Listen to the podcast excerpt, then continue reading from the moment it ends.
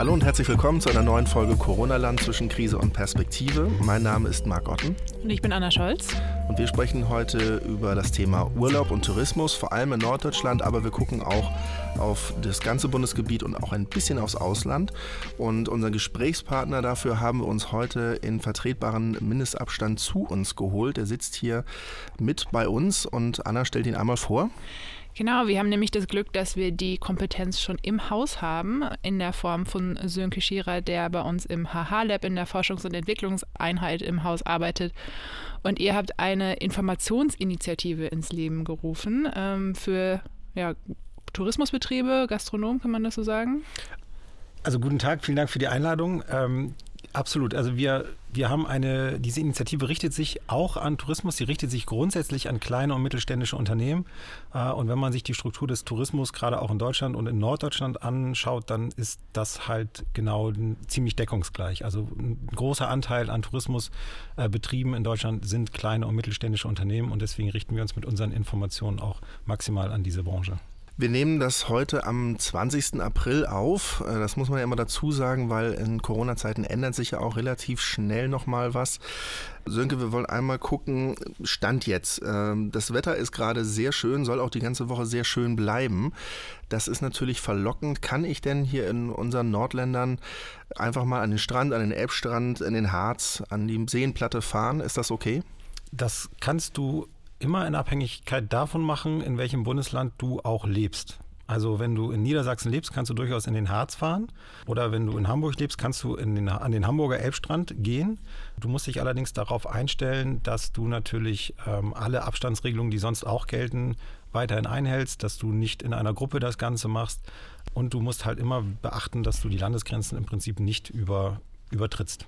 Heißt also, wer in Hamburg wohnt und sagt, ich möchte mal nach Laboe, nach Schleswig-Holstein einfach mal einen Tagesausflug? Schwierig bis eigentlich nicht, nicht erlaubt oder nicht machbar, genau. Also gerade in Schleswig-Holstein oder auch rund um, rund um Hamburg, die Länder ähm, haben ganz strikte Anweisungen. Das heißt, jeglicher äh, touristische Verkehr ist quasi nicht erlaubt und damit kannst du von Hamburg aus nicht nach Laboe fahren an den Strand. Okay. Eine einigermaßen hohe Wellen geschlagen, zumindest in Schleswig-Holstein hatte damals das Thema Zweitwohnungen. Wie ist denn der Stand so in den Nordländern jetzt mittlerweile? Wenn ich eine Ferienwohnung oder einen Campingplatz oder wirklich eine, einen Zweitwohnsitz irgendwo habe am Meer, darf ich denn dorthin fahren? Nein, also auch daran hat sich äh, nichts geändert. Ähm, da gab es gerade jetzt heute, du hast ja das Datum, an dem wir aufnehmen, gerade nochmal gesagt, so einen kleinen Vorstoß zumindest ähm, in Schleswig-Holstein. Dort redet man davon, dass grundsätzlich der Sommer und die Sommerreiseaktivitäten nicht vergessen oder dass man sie nicht jetzt schon quasi vergessen sollte. Und eine der ersten möglichen Lockerungen, was den Tourismus und die Reisemöglichkeiten anbelangt, sind dann sicherlich sowas wie Zweitwohnsitze und Zweitwohnungen, weil da kann man natürlich sagen wir mal, sehr für sich äh, eine Reise vornehmen.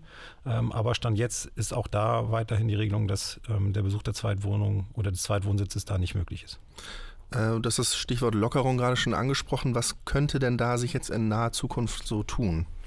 Also das wären sicherlich, also das wären sicherlich so die ersten Dinge, die passieren könnten. Ferienwohnungen, Ferienhäuser, sowas vielleicht, ähm, dass man da mit gewissen, ähm, natürlich auch verstärkten, verstärktem Fokus auf Hygiene und, und auch Abstandsregelungen, dass man da eine gewisse Lockerung herbeiführt.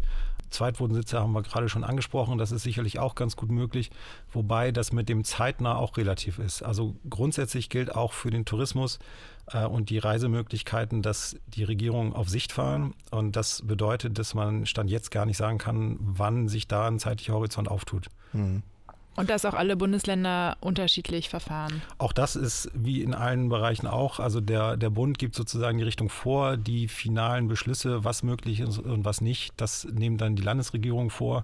Ähm, das bedeutet, auch da kann es natürlich Unterschiede auch weiterhin geben. Wobei man ehrlich sagen muss, gerade in den touristisch geprägten Ländern, auch in Norddeutschland, äh, sind die Regelungen dann doch relativ einheitlich. Die einzigen Unterschiede sind vielleicht, wie strikt dann auch durchgesetzt wird, kontrolliert wird an Landesgrenzen. Auch das ist ja schon immer mal aufgekommen, dass zum Beispiel nach Schleswig-Holstein oder Mecklenburg-Vorpommern ähm, auch Grenzkontrollen, wenn man sie mal so nennen will, durchgeführt wurden, wo auch Strafen und äh, auch äh, Bußgelder ausgesprochen wurden. Das kann sicherlich ein bisschen variieren, ähm, aber ansonsten sind die Lagen eigentlich überall gleich im Moment. In Mecklenburg-Vorpommern habe ich gelesen, bittet die Regierung sogar darum, dass Urlauber, die sich dort im Bundesland befinden, ihren Urlaub sogar abbrechen und jetzt verkürzen sollen. Da stellte sich mir die Frage, wie sieht es eigentlich aus mit irgendwelchen Entschädigungen und so Stornorechten? Was kann ich, was habe ich da als Verbraucher für Möglichkeiten? Also im Moment, Stand jetzt, hat man noch alle Möglichkeiten oder Stornomöglichkeiten und Rechte auch auf Seiten des Verbrauchers tatsächlich. Ähm, das ist aber etwas, wo die klare Betonung auch auf noch liegt. Da ist ja schon länger im, im Umgang dieser Begriff des, des Gutscheinrechts, das sich stark ändern soll. Also im Moment ist es ja tatsächlich so, ähm, dass wenn ich eine Reise äh, oder ein einen, einen Flug oder sonst irgendwas gebucht habe und ich kann ihn jetzt pandemiebedingt nicht antreten, dann wird in der Regel mir ein Gutschein angeboten vom Veranstalter oder aber die Möglichkeit, eventuell das Geld zurückzubekommen. Das hängt dann auch immer noch ein bisschen vom Veranstalter ab. Aber Stand jetzt ist die rechtliche Lage eigentlich, dass ich, wenn pandemiebedingt die Leistung nicht erbracht werden kann, vom Veranstalter auch das klare Recht habe als Verbraucher, ich bekomme mein Geld zurück. Das kann sich aber und soll sich, zumindest auch nach Wunsch der Verbände, ähm, der Tourismusverbände, jetzt relativ zeitnah ändern. Und das könnte noch äh, auch in diesem Monat der Fall sein. Das könnte also sein, dass im Mai schon die Lage etwas anders ist. Dann sieht es so aus, dass nach der neuen Regelung ich nicht mehr das Recht habe, als Verbraucher ein, eine Rückerstattung, zum Beispiel meine Anzahlungen zu bekommen, sondern dann muss ich einen Gutschein annehmen. Der ist dann gültig bis 31.12.2021. Mhm. Und erst dann kann ich mit dem Veranstalter in Verhandlung gehen, wenn weiterhin die Reise oder die Leistung nicht angeboten werden kann oder die Reise nicht angetreten werden kann, ähm, ob ich das Geld zurückbekomme. Mhm. Dann ist natürlich so ein bisschen die Frage, wie viele Unternehmen gibt es dann tatsächlich auch noch in mhm. anderthalb Jahren? Also gerade kleine und mittelständische Betriebe haben im Moment tatsächlich oder sprechen davon, dass sie keinen wirklich langen Planungshorizont haben.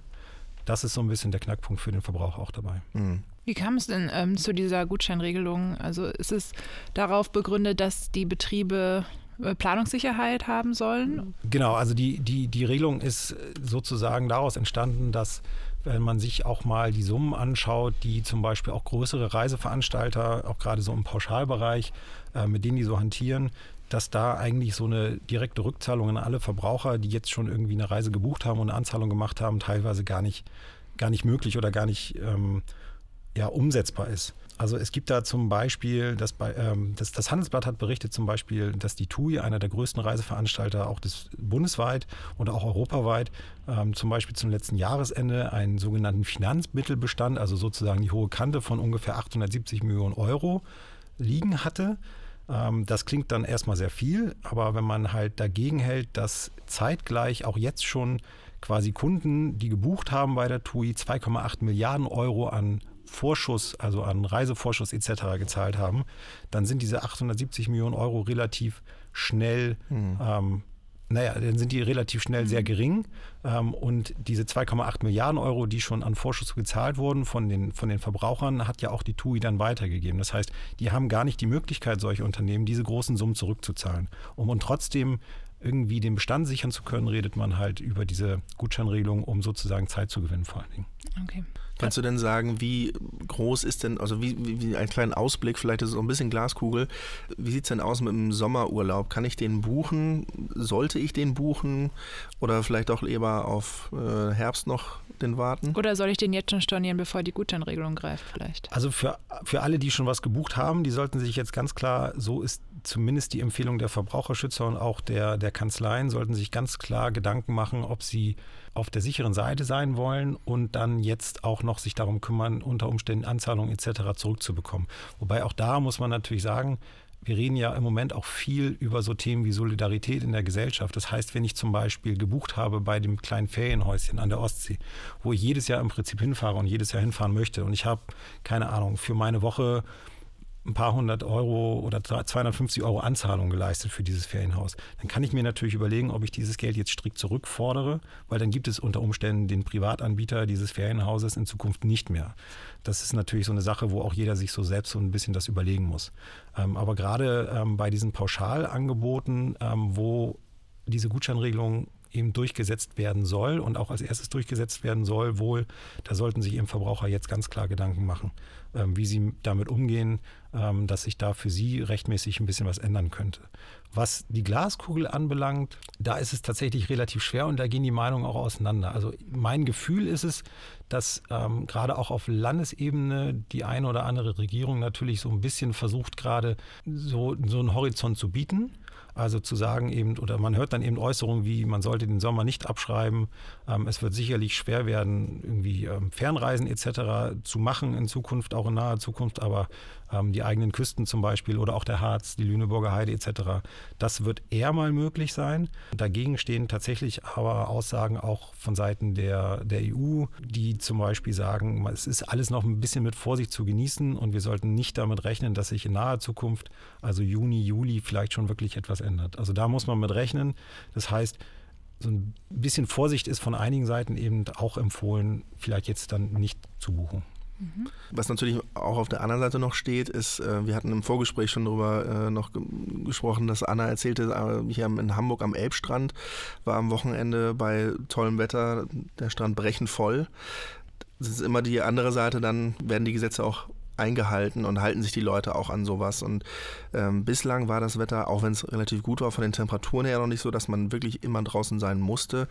Wenn wir jetzt mal in den Sommer springen, es ist hochsommerlich warm, das Wetter ist toll und die Leute sollen drin bleiben. Für, wie realistisch hältst du das, dass das auch funktioniert? Also ich glaube schon, dass da die Ungeduld natürlich irgendwie langsam steigt und das ist ja auch nachvollziehbar. Also man möchte auch raus, also gerade auch Familien mit kleinen Kindern zum Beispiel, die müssen irgendwie auch raus, da muss sich auch mal ich sage jetzt mal, abreagiert oder bewegt werden etc. Und klar, das ist ein Problem und das ist vor allen Dingen natürlich ein Problem zum Beispiel in den Stadtstaaten. Also ähm, da, wo ich im Prinzip gerade auch Stand jetzt die, die Landesgrenze nicht über, übertreten darf, habe ich natürlich ein Problem auch mal rauszukommen, ohne fast schon die Regeln brechen zu müssen also was Abstand etc. einhält. Mhm. Das ist eben dann für jemanden, der in Niedersachsen wohnt oder in Schleswig-Holstein oder Mecklenburg-Vorpommern, der also im Land ist, natürlich etwas leichter. Der findet auch ehrlicherweise mal einen Platz irgendwo am Strand oder irgendwo anders auf einem Feld oder sonst irgendwo, wo er sich mal in die Sonne legen kann und mal ein bisschen, ja, ein bisschen atmen kann. So kann man es ja vielleicht auch sagen wie sich das dann tatsächlich verhält. Also mein, mein persönliches Gefühl ist, dass auch aufgrund dieser Situation sicherlich so, so, so Regelungen wie die Verbote, auch Landesgrenzen zu übertreten, sicherlich gelockert werden. Da ist ja auch schon ein bisschen was passiert. Also den Stand zum Beispiel, den es Ostern gab, dass man zum Beispiel von Hamburg nicht nach Schleswig-Holstein fahren durfte, um die Familie zu besuchen. Da wurde ja auch am Wochenende vor Ostern strikt kontrolliert, zum Beispiel an einigen klassischen, ich nenne sie jetzt mal Grenzübergängen zwischen den Bundesländern. Das wurde ja auch dann zu Ostern etwas gelockert, weil man gemerkt hat, das funktioniert auch nicht. Ähm, das kriegt man vielleicht so auch nicht ganz durchgehalten. Mhm.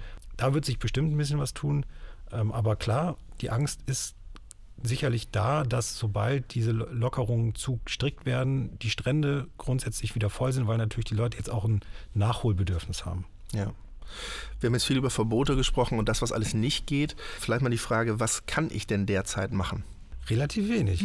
Also ehrlicherweise relativ wenig.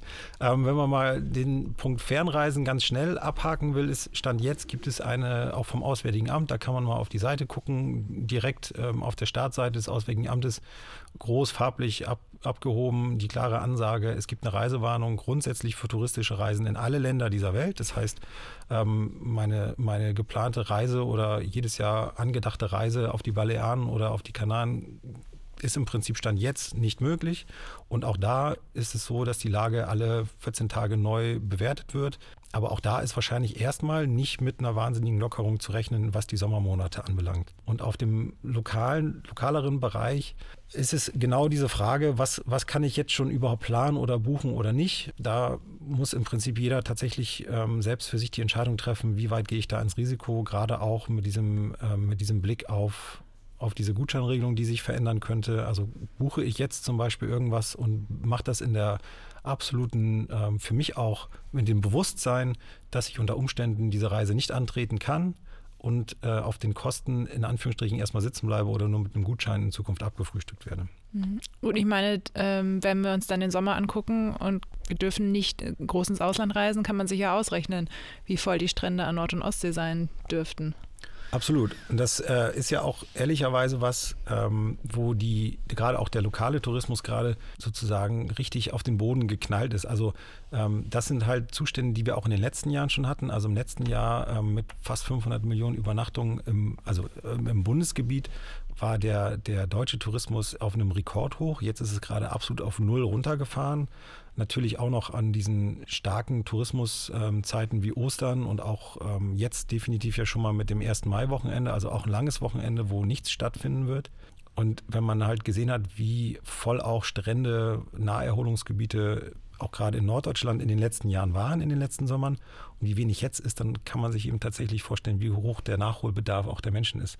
Also das wird tatsächlich, glaube ich, eine ziemlich ja, interessante Geschichte, wie sich das verhält in dem Moment, wo die, die ähm, Beschränkungen gelockert werden.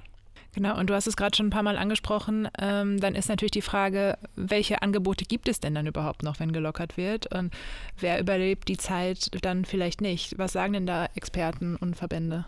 Also das, die, die Verbände formulieren es tatsächlich sehr, sehr drastisch, ähm, gerade auch mit dem Blick, dass im Tourismus halt vieles auch Familienbetriebe sind. Also wir reden dann ja eben nicht nur über die ganz großen Hotelketten, die irgendwo ich sage jetzt mal, einen Betonklotz direkt am Wasser irgendwo haben, sondern wir haben gerade auch in Deutschland eine sehr stark klein- und mittelständisch geprägte Tourismusbranche mit vielen Familienbetrieben etc. Und für die geht es tatsächlich jetzt um die, um die pure Existenz. Also die wissen jetzt nicht, ähm, wie verhält sich das überhaupt mit, äh, mit der Planbarkeit, wann, wie lange gibt es unseren Betrieb noch, wie lange kann ich dieses Angebot aufrechterhalten. Zumindest dann, wenn sie rein auf den Tourismus fokussiert sind. Also es gibt ja auch viel so, so Landbauernhöfe etc., die auch gleichzeitig ein paar Zimmer mitvermieten und so weiter. Also jeder, der da so ein zweites Standbein hat, der ist ähm, sicherlich gerade so ein bisschen besser, steht da ein bisschen besser da, wobei auch da immer die Frage ist, was ist das für ein zweites Standbein und wie gut lässt sich das überhaupt gerade durchsetzen. Aber die DIHOGA zum Beispiel, also der Deutsche Hotel- und Gaststättenverband, er spricht davon, dass es in Deutschland äh, ungefähr 220.000 gastgewerbliche Betriebe gibt mit fast 2,5 Millionen Beschäftigten. Ähm, und die reden ganz klar davon, dass ein Großteil dieser Betriebe es unter Umständen nicht lange übersteht, wenn diese Beschränkungen gerade für den Tourismus noch Monate anhalten. Was fällt denn alles unter Tourismusbetriebe? Sind das nur so Hotels und alles, was Übernachtung hat? Oder auch so Fischbuden, etc. Nee, das ist tatsächlich auch, ähm, also da sind auch die, der Verband, eben der, die DEHOGA, der, der größte Verband und die bündeln da auch ganz bewusst eben auch die Gaststätten zum Beispiel mit drunter.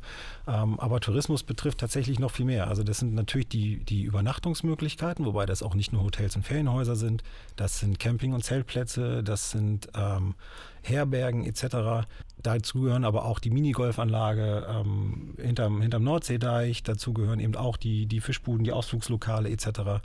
Das sind halt alles Bereiche, die ganz klar dem Tourismus zuzuordnen sind und da passiert Stand jetzt einfach nichts. Was du schilderst, klingt alles ziemlich bedrohlich, äh, gerade für diese Anbieter. Wird denen denn geholfen irgendwie von der Politik in finanzieller Unterstützung? Da gibt es die ganz klare Aussage eines Jeins. Ähm, es gibt Bereiche des Tourismus, denen wird geholfen. Also grundsätzlich steht natürlich den meisten ähm, Betrieben im Tourismus auch zu, die Soforthilfen, Überbrückungskredite etc. zu beantragen. Das gilt auch für alle die, die rein quasi kommerziell gewerblich aufgestellt sind, also die gewinnorientiert arbeiten etc. Ähm, es gibt aber eben auch gerade im Tourismus ganz krasse Ausnahmen. Also das Thema, was auch in der letzten Zeit immer weiter hochgekocht ist, da sind zum Beispiel ähm, so Angebote wie Jugendherbergen, ähm, Schullandheime, also alles so ähm, Tourismusangebote, die im Prinzip nicht gewinnwirtschaftlich orientiert eigentlich arbeiten, sondern eher zum Beispiel wie die Jugendherbergen in Deutschland vereinsmäßig organisiert sind. Mhm. Ähm, dazu gehören dann aber, wie gesagt, nicht nur Jugendherbergen, auch Häuser des CVM und all solche Geschichten. Und die zum Beispiel fallen gerade aktuell noch aus jedem Soforthilfeprogramm und Rettungsschirm raus. Weil die Begründung ist ganz klar, ähm, dass sie vereinsorientiert organisiert sind oder vereinsmäßig organisiert sind und das hat zur Folge, dass die Soforthilfen, die rein für Wirtschaftsbetriebe gelten, eben nicht ziehen. Und für die Jugendherberge, ich habe in der letzten Woche mit Julian Schmitz, dem Hauptgeschäftsführer des Deutschen Jugendherbergswerks, gesprochen, schwieriges Wort. Ähm, der hat mir erzählt, dass es also bundesweit zum Beispiel von den deutschen Jugendherbergen 450 Häuser gibt. Die haben knapp 5000 Beschäftigte. Die haben nach Erhebungen ähm, eine Netto-Wertschöpfungskette, also für die, das, was noch weiter ausgegeben wird am jeweiligen Standort, im Ort, mhm. in der Region etc., von fast einer Milliarde Euro pro Jahr. Die bringen also wirtschaftlich für die einzelnen Regionen richtig was ein, die kriegen aber keinerlei Soforthilfe oder Unterstützungsprogramm derzeit, weil sie eben offiziell als Jugendherbergen in einem Verein organisiert sind. Und das heißt, da gibt es bei dieser Frage nach, ähm, wird denen geholfen, auch finanziell extreme Unterschiede. Und das Zweite ist, ähm, was da dann auch nochmal zieht, jetzt kann man sagen, okay, Soforthilfen sind dann vielleicht nicht, dann können die aber ja zumindest, so wie alle anderen gerade auch, relativ gut Überbrückungskredite unkompliziert beantragen und bekommen. Auch das ist schwierig, weil in dem Moment, wo ich einen Überbrückungskredit beantrage, den sprechen ja die Banken der Länder aus oder die Hausbanken der Länder. Und ein Kredit ist natürlich noch was anderes als eine Soforthilfe. Das heißt, da wird schon stark beurteilt, wie sind zum Beispiel die Bilanzen der letzten Jahre. Habe ich da hm. keine großen Überschüsse erarbeitet, weil ich eine Gemeinnützigkeit in meiner Organisation habe. Das heißt, alle Überschüsse sind sehr zweckgebunden diese Institutionen versuchen verhältnismäßig gering auch mit den Überschüssen umzugehen. Bin ich nicht so wahnsinnig kreditwürdig, ehrlich gesagt. Und deswegen kriegen auch viele da gerade keine Überbrückungskredite ausgeschrieben. Das heißt, den Institutionen, die nicht gewinnwirtschaftlich orientiert sind im Tourismus, geht es da auch gerade nochmal doppelt schlecht. Also dieses, diese Gemeinnützigkeit und der Ansatz, ein erschwingliches Angebot zu schaffen und nicht gewinnorientiert zu arbeiten, fällt den Einrichtungen gerade komplett auf die Füße. Das fällt ihnen auf die Füße. Es gibt Gespräche ähm, mit der Politik, sowohl auf Landesebene als auch auf Bundesebene. Aber um da eine, eine grundsätzliche Änderung herbeizuführen, wäre eben wahrscheinlich eine Bundesregelung auch wünschenswert für diese Institution. Ähm, und da sind natürlich dann Gespräche in Zeiten wie diesen, wo man dann mit Ländern und Bund sprechen muss und jeder trifft im Prinzip noch auf Landesebene, aber am Ende doch die eigene Entscheidung. Also die Landespolitiken treffen ihre eigene Entscheidung. Das ist halt gerade nicht so ganz einfach. Also da ist, muss man auch mal so sagen, dass die natürlich auch mit Dingen wie Kurzarbeit äh, gerade hantieren. Die versuchen natürlich irgendwie ihre ähm, ihre Kosten gering zu halten, indem sie Häuser entweder gerade dicht machen oder schließen. Einige versuchen auch andere Lösungen zu finden, die die Jugendherbergen zum Beispiel auch regelmäßiger sonst mal machen. Das heißt, sie die bieten Raum an für Institutionen wie Frauenhäuser. Ähm, gerade jetzt, äh, wenn es wieder darum geht, vielleicht auch ein paar mehr noch ähm, unbegleitete minderjährige Flüchtlinge aufzunehmen und unterzubringen. Die werden zum Beispiel auch in den Jugendherbergen an, untergebracht. Aber das ersetzt eben nicht dieses Geschäft, was auch die natürlich haben, gerade an den langen Wochenenden etc. Ähm, jetzt im Frühjahr. Das ist für die natürlich auch nur ein Tropfen auf dem heißen Stein. Und auch da muss man ehrlicherweise sagen, am Ende steht dann immer auch die Option, ob Häuser langfristig dicht gemacht werden müssen. Puh, also klingt finde ich schon mal alles andere als erfreulich, wenn, also auch die Vorstellung, glaube ich, könnte ich mir vorstellen, kommt in der Bevölkerung nicht so gut an, dass Hoteliers und Ketten äh, von, einem, von einer Art Rettungsschirm profitieren und eben diese gemeinnützigen Organisationen derzeit zumindest erstmal hinten anstehen. Naja, das ist halt am Ende bei allen Beschlüssen, die gerade so gefasst werden, natürlich immer so dieses Ungerechtigkeitsgefühl, was natürlich irgendwie entsteht, wenn auch gewisse Grenzen gezogen werden, die aber auch ehrlicherweise gezogen werden müssen. Mhm. Also wir haben das ja jetzt gesehen bei den Beschränkungen oder der Lockerung der Beschränkungen für den lokalen Einzelhandel, diese Diskussion um die 800 Quadratmeter sinnvoll oder nicht. Wären es 750 Quadratmeter, wäre die Diskussion genauso gewesen und wären es 900 genauso. Also irgendwo ist natürlich immer der Erste oder die Erste, die sagt, ich bin irgendwie nicht davon positiv betroffen, das ist jetzt ein Problem.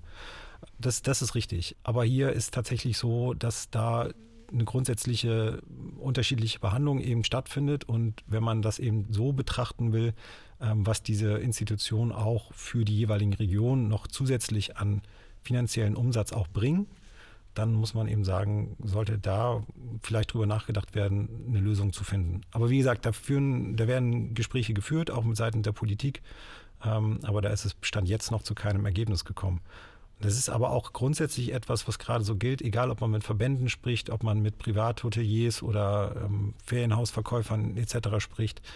Was sich natürlich alle wünschen, ist so ein bisschen auch eine Perspektive. Also wir haben das auch das gesehen seit der Ankündigung der Lockerung für den Einzelhandel, zumindest bis 800 Quadratmeter, was das auch für eine Dynamik im positiven Sinne dann mit sich ziehen kann. Weil das ist natürlich Wirtschaft und Wirtschaft ist irgendwie auch Psychologie. Das heißt, sobald ich weiß, ab dann und dann kann ich wieder was machen, auch wenn ich Auflagen erfüllen muss, auch wenn ich mich verändern muss, um, um vielleicht wieder mein Geschäft aufnehmen zu können, dann hat das natürlich auch einen positiven Effekt. Und das ist was, worauf gerade der Tourismus maximal wartet, was alle fordern was natürlich aber in einem absoluten Widerspruch zu dem steht, dass auch diese Entscheidungen eben auf, auf Sicht gefahren werden seitens der Politik und vielleicht auch auf Sicht gefahren werden müssen. Das ist einfach so. Aber wie sehe denn jetzt die wirtschaftliche Perspektive aus? Nehmen wir mal an, okay, es geht jetzt ab Juni oder so, nehmen wir an, geht es weiter. Ich habe vom Ponypark Padenstedt gelesen, ein großer Ferienbetrieb in Schleswig-Holstein, der jetzt durch das fehlende Ostergeschäft, dem gehen hohe sechsstellige Summen durch die Lappen in nur zwei, drei Wochen. Kann man das überhaupt perspektivisch wieder reinwirtschaften? Innerhalb von einem Jahr eigentlich nicht, oder? Also innerhalb von, von einer Kurzfristigkeit wie wahrscheinlich einem Jahr wahrscheinlich nicht. Nee. Also die Perspektive, wenn man jetzt sagen würde, keine Ahnung, im August geht es wieder los und ihr dürft wieder ab August Buchungen annehmen ähm, für, euer, für euer Angebot, dann hat es zumindest trotzdem die Perspektive, dass sich über kurz oder lang wieder dahingehend etwas ändert, dass zumindest wieder Einnahmen generiert werden. Ähm, und wenn es sowas wie der Ponyhof ein eigentlich, ein eigentlich gewinnorientiertes Unternehmen ja auch ist wahrscheinlich, ähm, dann kann dieses Unternehmen diese Zeit eben, und dafür sind sie gedacht, mit Überbrückungskrediten und Soforthilfen überstehen. Der Ausfall ist natürlich trotzdem mit jedem Tag maximal, also steigt der maximal an, der Gewinnausfall und den reinzuwirtschaften, das glaube ich, kann man jetzt schon sagen, wird wahrscheinlich Jahre dauern für die meisten Betriebe. Hm, was noch mit reinspielt, ist, was ich auch gelesen habe, dass zum Beispiel die Inseln oder Helgoland, äh, deren Hauptzielgruppe an Touristen ist natürlich die Hochrisikogruppe äh, für Corona. Also bis die wiederkommen, dürfte vielleicht sogar noch länger dauern, als es eigentlich dann, ja, selbst wenn es wieder anläuft. Absolut. Also das ist mit Sicherheit auch noch, auch noch mal dann so eine Geschichte, wo, wo gewisse Regionen und gewisse touristische Angebote noch langfristiger dran zu, zu knapsen haben werden. Und wenn wir jetzt an sowas wie die Inseln denken, wo man auch nur auf einer verhältnismäßig kleinen, engen Fähre hinkommt, all solche Sachen, ähm, wo man sich jetzt schon mal Gedanken machen kann, wie gut lassen sich Abstandsregelungen und so weiter überhaupt durchsetzen, dann wird es die mit Sicherheit noch beschäftigen. Und dennoch wünschen sich natürlich viele zumindest irgendwie einen groben zeitlichen Rahmen, sodass sie am Horizont so ein bisschen das Licht erkennen können, dass es dann irgendwie wieder weitergeht und dass sie dann wieder irgendwelche Einnahmen und sei es nur ein Teil erstmal generieren können. Gibt es denn schon irgendwelche kreativen Ansätze, wie sich so Tourismusbetriebe jetzt in der Zwischenzeit irgendwie helfen? Man sieht es ja bei Gastronomen zum Beispiel, die setzen jetzt auf Außerhaus. Und das ist ja ein bisschen schwierig, wenn du jetzt eine Ferienwohnung hast oder ein Hotel, da irgendwie dir noch schnell eine Alternative zu überlegen. Genau, das ist tatsächlich schwierig, ähm, weil das einfach eine, eine Dienstleistung ist, zum Beispiel eine Übernachtung anzubieten oder im Sinne von Reiseveranstaltungen, die auch quasi ja, Busfahrten zum Beispiel anbieten oder auch Fluggesellschaften etc. Da kann ich mir relativ wenig Alternativen gerade ausdenken, um irgendwie ein Einkommen zu generieren. Was wir schon gesagt haben, ist so, einzelne Institutionen, auch Hotels zum Beispiel, denken darüber nach, ob sie ihre Betten irgendwie ein bisschen anders anbieten können. Es gibt es gibt schon kreative Lösungen. Es gibt kleinere Hotels, die zum Beispiel versuchen, ihre Räume als Co-working, Co-living anzubieten. Also zum Beispiel für ähm, Mütter oder Väter mit, mit kleinen Kindern, wo es vielleicht gerade schwierig ist, wenn beide zu Hause arbeiten und die beiden oder drei oder ein Kind noch zu Hause ist, dann zu sagen, okay, ich gehe mal für zwei Tage in so einen relativ sicheren, abstandsmäßig betrachtet sicheren Raum, kann da übernachten und arbeiten. Das gibt es Aber schon. in meiner Stadt, ja? Nicht aber ich kann in meinem nicht, Bundesland. Genau, es ist, es ist eben nicht so, dass es eine touristischen, einen wirklichen touristischen Hintergrund haben darf, äh, weil ich darf natürlich die Bundeslandsgrenze im Moment nicht so richtig zu touristischen Gründen überqueren und es soll ja auch nicht dazu führen, dass die Leute sich dann alle ähm, an der Ostseeküste einquartieren und sagen, jetzt arbeite ich von da und am Ende sitzen sie doch am Strand. Also das ist tatsächlich deswegen auch mit der genauen Formulierung verhindert, dass eben zu touristischen Zwecken sowas nicht passieren darf. Aber das ist alles, das sind alles keine Regelungen, wo man sagen kann, das wiegt irgendwie den Verlust auch nur im Ansatz aus, sowohl für die einzelnen Anbieter als auch für die gesamte Branche. In deinen Gesprächen oder in euren Gesprächen im Zuge dieser Initiative mit den Tourismusanbietern, verschiedenen Betreibern, vielleicht kannst du mal zusammenfassen, wie so die Stimmung gerade so dort ist. Wie es sehr schwankend tatsächlich. Und das ist auch vor allen Dingen der Faktor Zeit, der da mit reinspielt. Also ich kann mich erinnern, das ist dann fast noch sozusagen, also das, ich, auch ich privat bin quasi von abgesagten Reisen betroffen gewesen. Das liegt jetzt schon ein paar Wochen zurück. Das ist so das, was viele im Frühjahr machen. Ich hatte eine Skireise gebucht ähm, nach Österreich, die wurde dann pandemiebedingt abgesagt. Ähm, da waren alle noch verhältnismäßig auch kommunikativ, ehrlich gesagt. Also ich habe von allen Anbietern, sei es das Familienhotel, wo ich gebucht hatte, ähm, von der österreichischen Bahn, der, der Nachtzug, alles ohne Probleme sofort von denen zurückbekommen. Ähm, da waren die sehr proaktiv. Das ist aber auch schon ein paar Wochen her. Ich habe zum Beispiel auch, ich persönlich habe eigentlich für den 1. Mai ein kleines Ferienhaus an der Ostsee gebucht. Als ich das gebucht habe, war man auch noch relativ entspannt, weil man gesagt hat, wir machen jetzt diese Buchung und dann gucken wir mal. Wenn ich heute mit denen rede, dann ist der Ton, was das Zurückfordern des Geldes anbelangt, schon ein bisschen anders. Hm. Die wissen natürlich, dass sie wenig Spielraum haben als Anbieter gerade.